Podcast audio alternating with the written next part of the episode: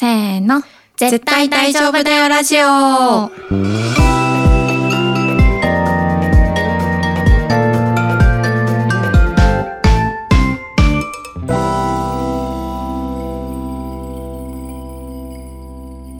萌えです。愛です。このラジオではクリエイティブ業界に身を置き、日々をサバイブする女子二人が漫画やアニメをはじめ自分たちを大丈夫にしてくれるものについて愛を込めて話していきます。はい。ところで愛ちゃん、最近大丈夫な感じ？あ日によりけり。ですかね。本当、はい。えもえさんは？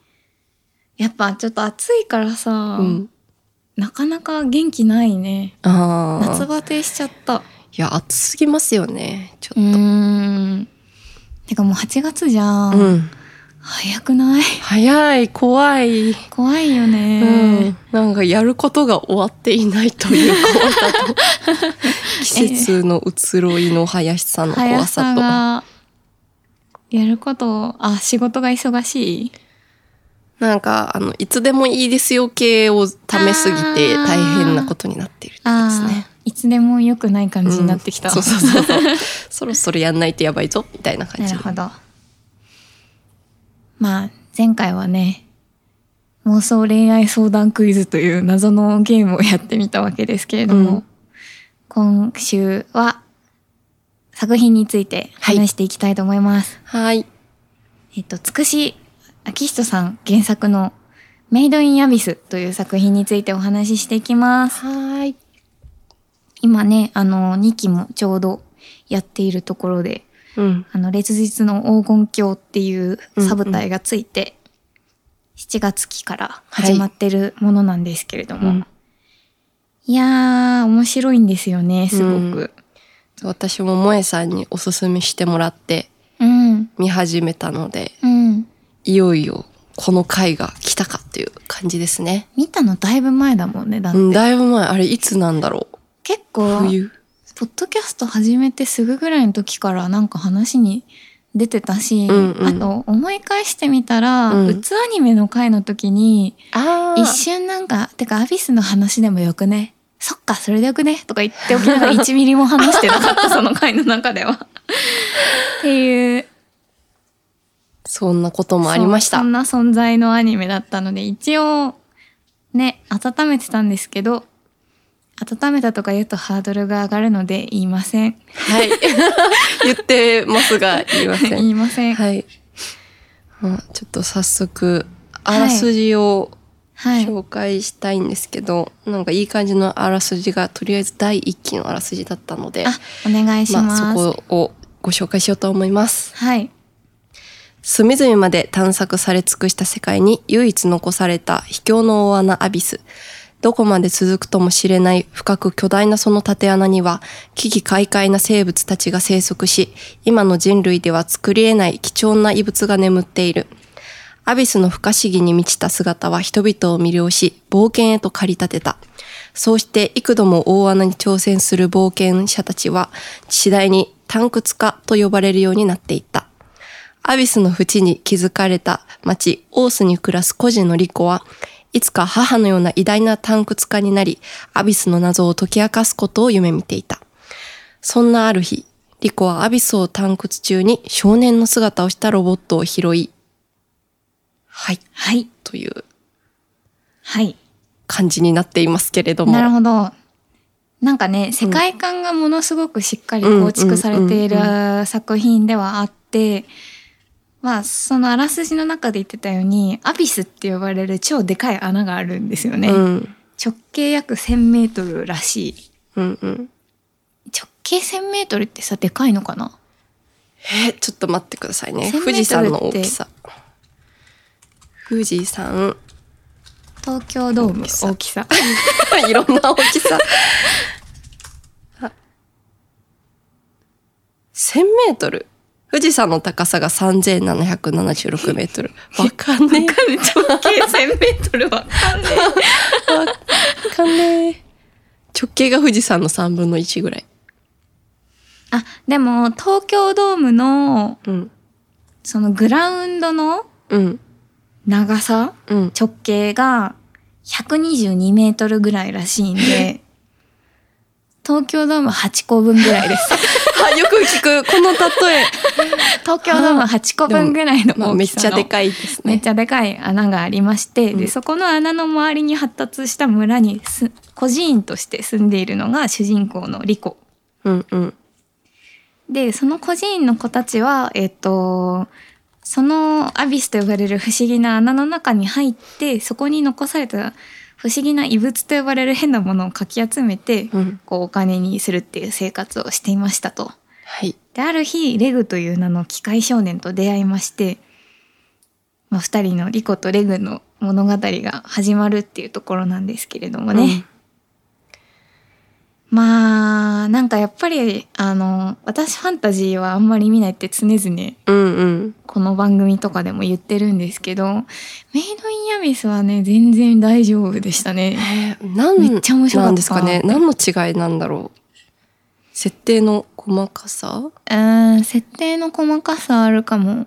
あと、なんだろうな。特に、なんかナロー系とか苦手だから、あ転生系とか、うんそう、そういうのとはまた違うというか、なんか、あの、メイドインアビスは結構ゼルダの伝説プレイしてる時に近い気持ちになー。れる。オープンワールドがわーって広がっていって、うんうんそこを探掘していくっていうか、うんうん探検していく感じとか、うん。なんか草を取ったりアイテム取ったり、みたいな意味で、うんなんか私感覚としては「ゼルダの伝説」を見てる時とかやってる時と近いっていうのもあったかもしれない。なるほど。でも、なんか変なこう、なんて言うんですかね。萌え要素とかがあんまり感じうん、られないから、すごい、なんて言うんだろう。スッと入ってきやすいというか、なんか、ちょっとこう見てて恥ずかしくなるやつとかも、なきにしもあらずじゃないですか。あうんうんうんの、ものに、ファンタジー系によっては、ちょっと中二感を感じちゃうみたいな。そういうのが全然アビスはない。確かに中二感映画見はない。映画を見てるようなあ感じの、そうだねそうだね。ロード・オブ・ザ・リングみたいな、あなんか作りり込まれたファンタジーって感じはうんうんしますね。うんまたキャラキャラが可愛いっていうかさ普通に絵うんが、うん。それでなんかいろいろなものを中和している気がする。ああ、そうですね。中和は確かに。中和されてるよね。うん。なんか結構意外と下ネタとか入ってくるけど、ああ、そう言われればそうかも。でもなんか記憶がそこら辺をあんまり気にしてないですね。あ、うん。でもなんか下ネタもえぐい下ネタもう入るっちゃ入るか。いやちょっとあのメイドインアビスってうんアニメ1期で今放送中の2期の他に映画があって、うん。えっ、と1期映画2期っていう順番なんですよストーリーの流れでは。うんうん。で私映画も見てるんですけど、うんまあ映画まで行くとねなんかなかなかなんていうんだろう両辱シーンみたいなうん。のが入ってきて、うんあわーみたいなあ、そうなんですね。あそうそうそうちょっと目を映画まで行けてなかっ目を背けたくなっちゃううん感じのシーンとかもある、た。へえ。そう愛ちゃんは好きなキャラとかいますか？いや、まあ、すごいメジャーになっちゃうけど、ナナチですね。ナナチねうん。ナナチねナナチ可愛いよな 可愛いし、もう、この可愛さで背負ってるもののでかさがすごいというか、あーあーあー。魅力的なキャラだなと思います、うんうん。ナナチ。ナナチはお話の結構一期の後半ぐらいで出てくるまあ半分獣みたいな半分ウサギみたいなキャラなんですけど、まあリコとレグの仲間になるんだけれどもナナチを取り巻く話がまあそりゃ壮絶なわけですよ。壮絶ですね。う。ん、え、メイドインアビスって、うつアニメに入るんですか、えー、私は、ギリギリ入らないかなうん、とは思ううんうんうん。うつ展開はあるけど、うんうつアニメにはギリ入んないんじゃないかなって思ってます。いやそうですよね。なんか、なんだろう。なんかカテゴライズしたいわけじゃないけど、これはどう、私はあんまりこういうアニメうん。に触れてきてないからか、うん。なんかこうどういうところに心の落としどころを持っていけばいいのかがなんか見たばっかりの時わからなくて面面白いけど可愛くてうんうん。可愛いキャラの壮絶ななんかこううんうんうん。エピソードとかうん。思いがあって、うん。これはなんだみたいなこの気持ちは何だろうみたいな。なそう状態になってました。えやっぱそれはナナチのとミーティの話、ナナチとミーティの話もだしリコが腕を腕。のところ。こんなにこの子が痛い思いしないといけないのかみたいな。まあなんかこうガンガンネタバレをしていくのですが、うんうん。まあそのリコの腕っていうやつはリコがなんか腕を切るシーンがあるんですよね。自らね。肘自ら肘から下をナイフうん、で切るっていう、うん痛々しいやべえシーンがあって、もう麻酔とかないんで、うんもうギャーみたいな、うん言いながら、うん、あれも声優さんの演技がさすごい。あの収録現場やばそうだよね。ねどういう感じなんだろうって思いました。思う。っていうのもあるし、うん。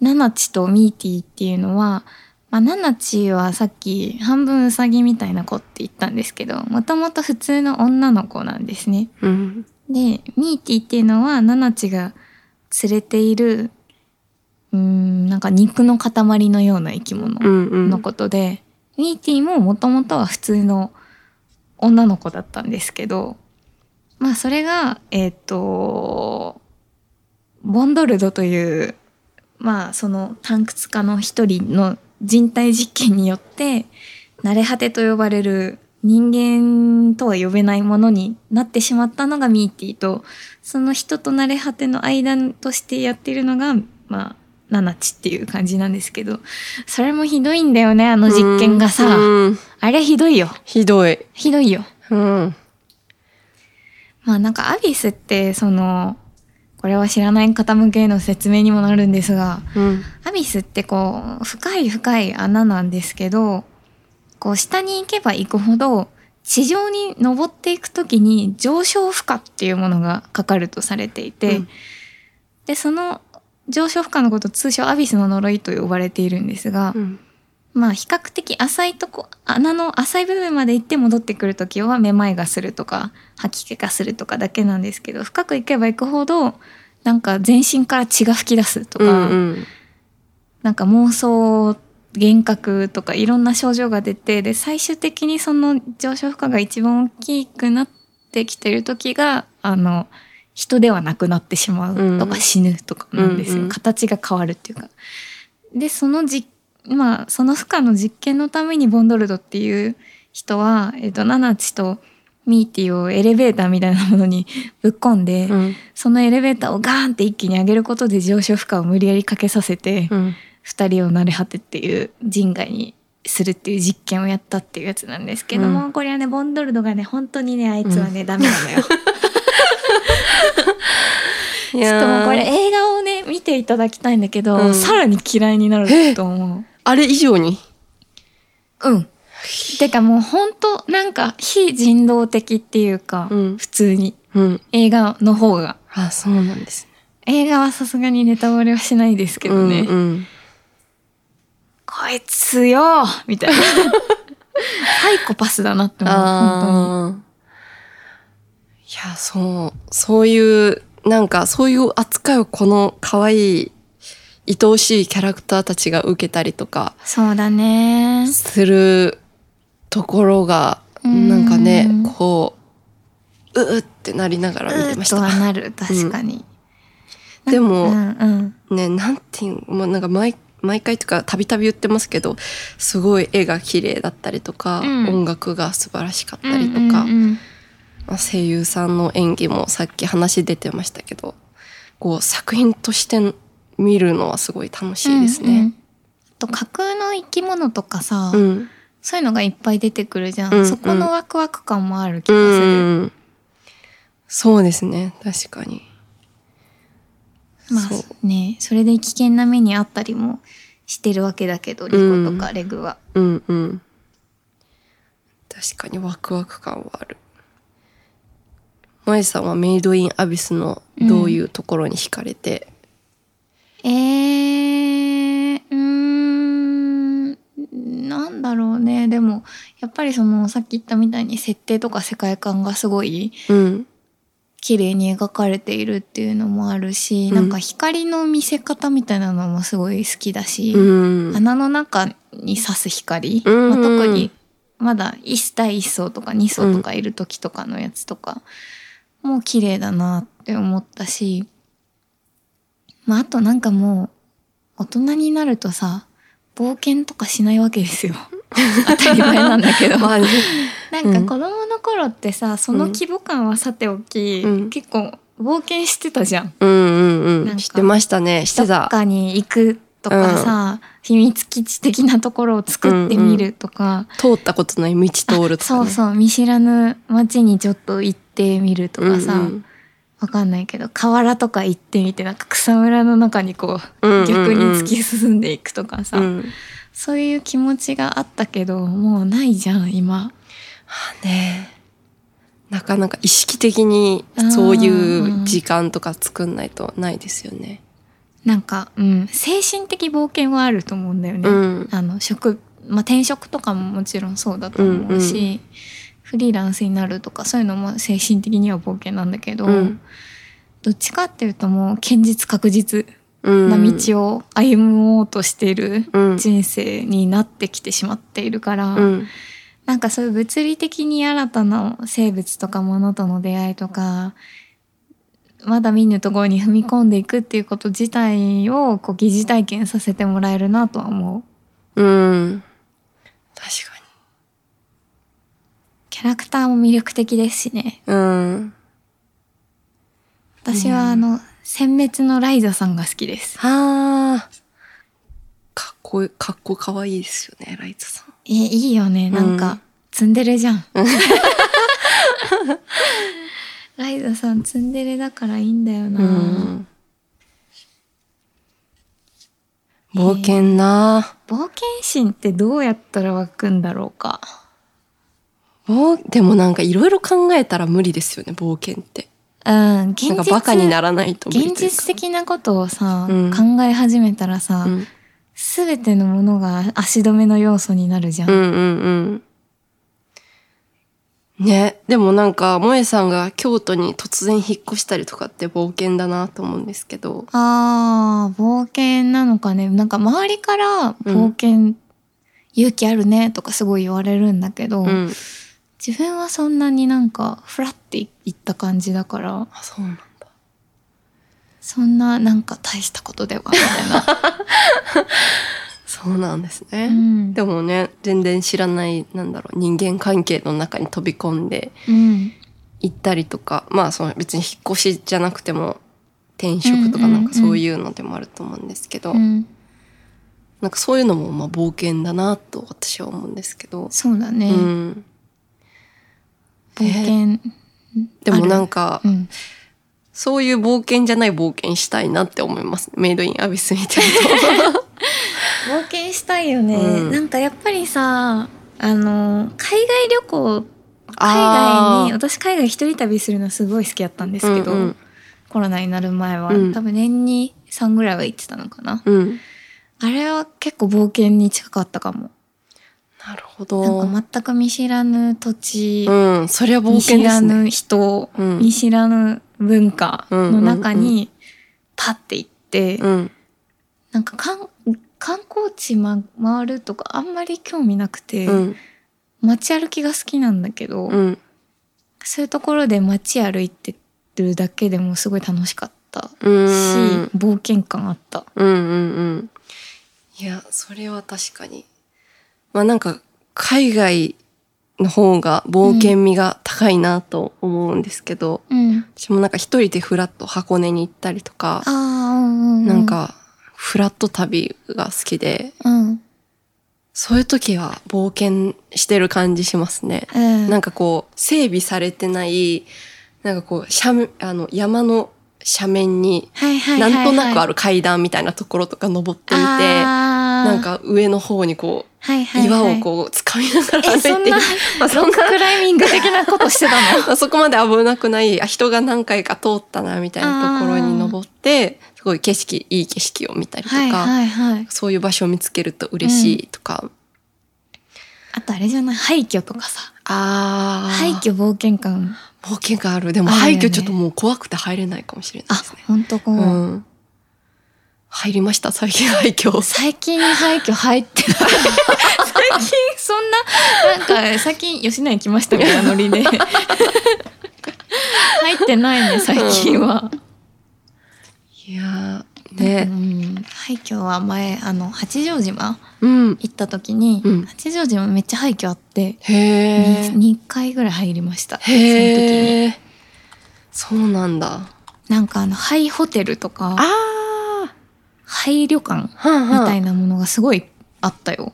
へえ。何個かあった。そうなんだ。えもうそれは入っていいよみたいな感じなんですか？あ、うん、わかんない。そうなんだ。あでも確かにあのトリック私が好きなトリックのん劇場版2のロケ地はうん。八丈島の旧八丈オリエンタルリゾートなんで。あここね、うん、今見てるけどすごいね。うん、めっちゃ廃墟だね。めっちゃ廃墟ですよねそうめっちゃ廃墟だわ。ここに一回あの聖地巡礼で行きたいなと思ってたらコロナ禍になっていはいはい。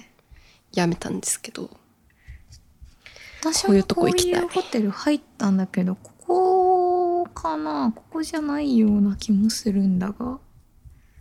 どうだったっけな？でもホテルには入った。うーん。ここだったのかな？存在しないホテルだったのかもしれないですよ。怖い話する。でもなんかねそういうそういう場所の魅力ってなんかこう人なんか人間が知り得ない何かがいそうとか、うんうん。何かが起きそうとか。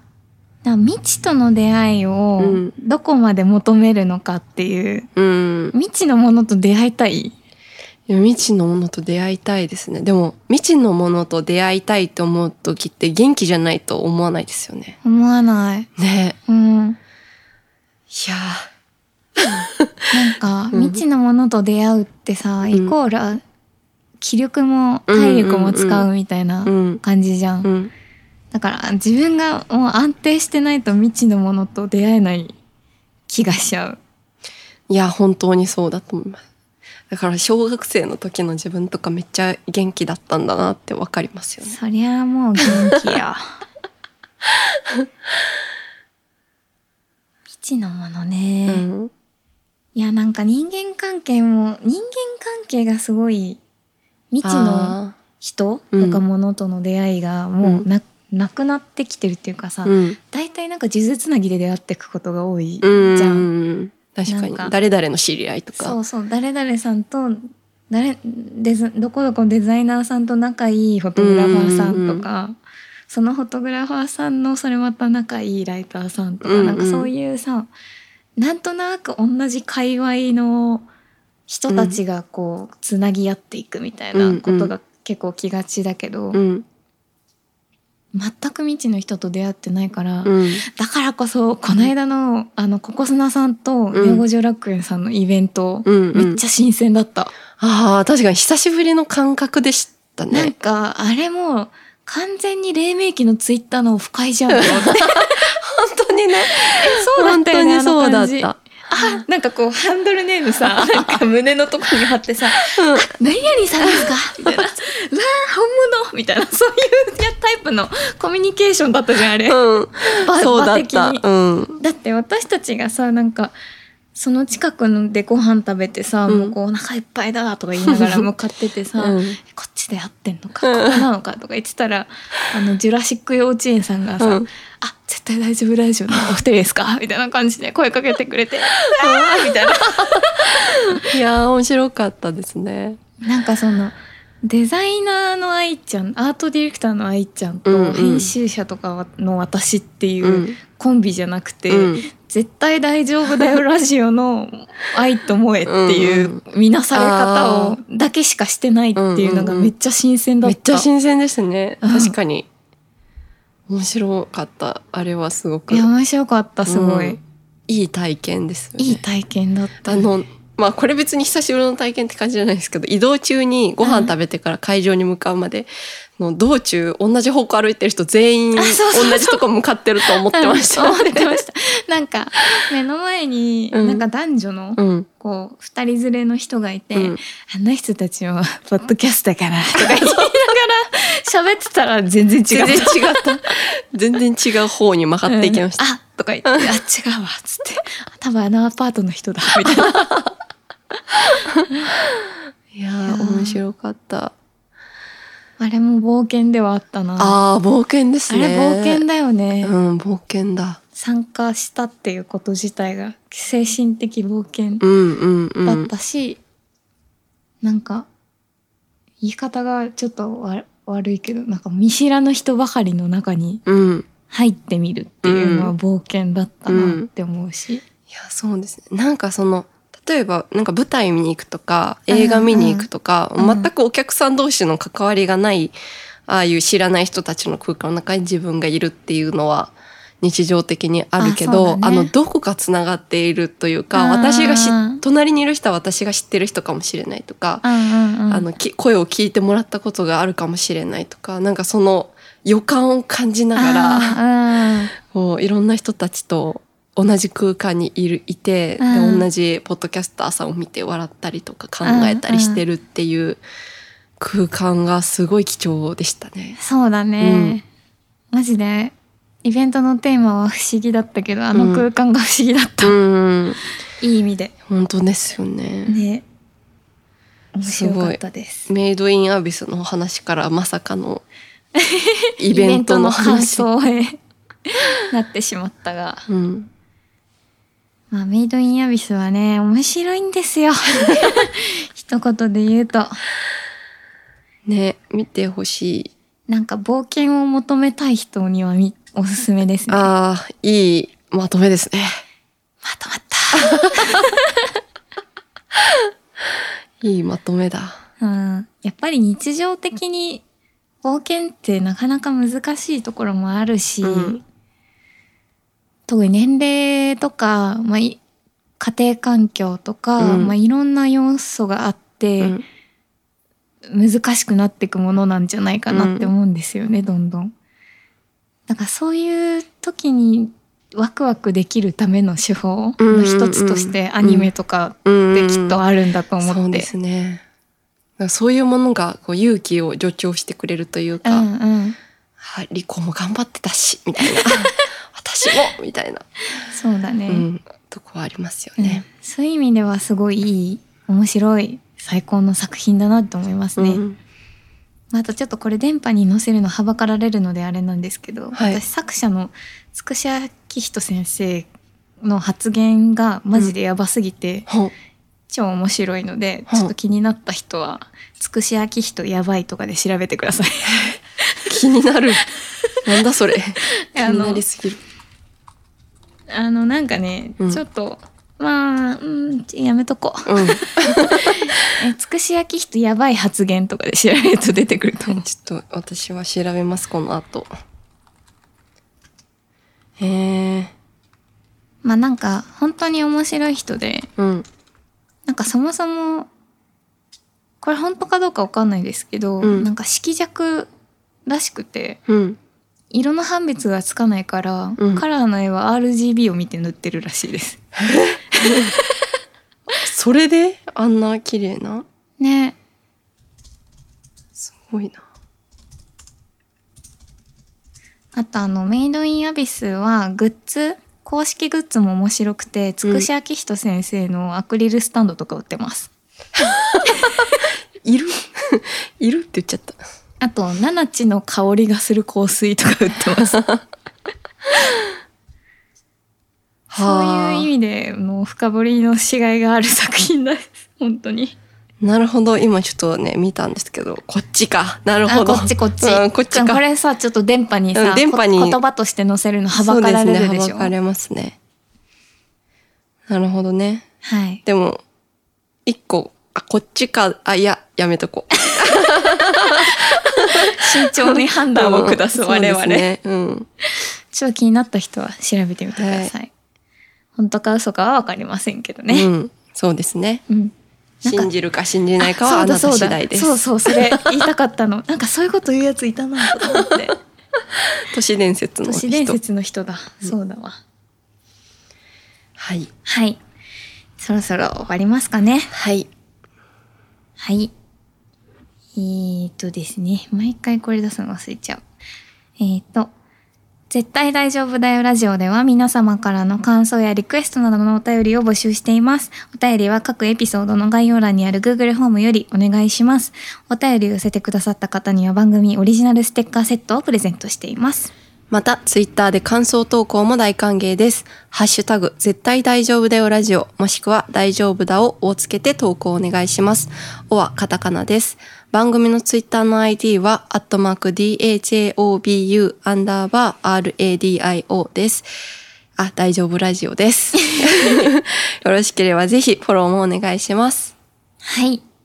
ありがとうございました。ありがとうございました。次回はですね、はい。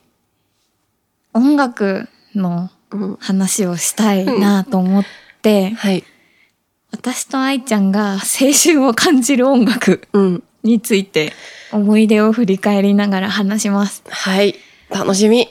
まあ青春って言ってもね、こう、うんいろいろあるじゃないですか。ねいろいろありますよ甘酸っぱいものから苦いものまで、こういろいろあるので、うん。年齢だってね、別に10代じゃないといけないってわけじゃないと思いますし、うんちょっといろいうんろ、この曲聴くと、こんなこと思い出すわとか、うんそういうの話してエモい気分に浸ろうぜっていう回です。はい。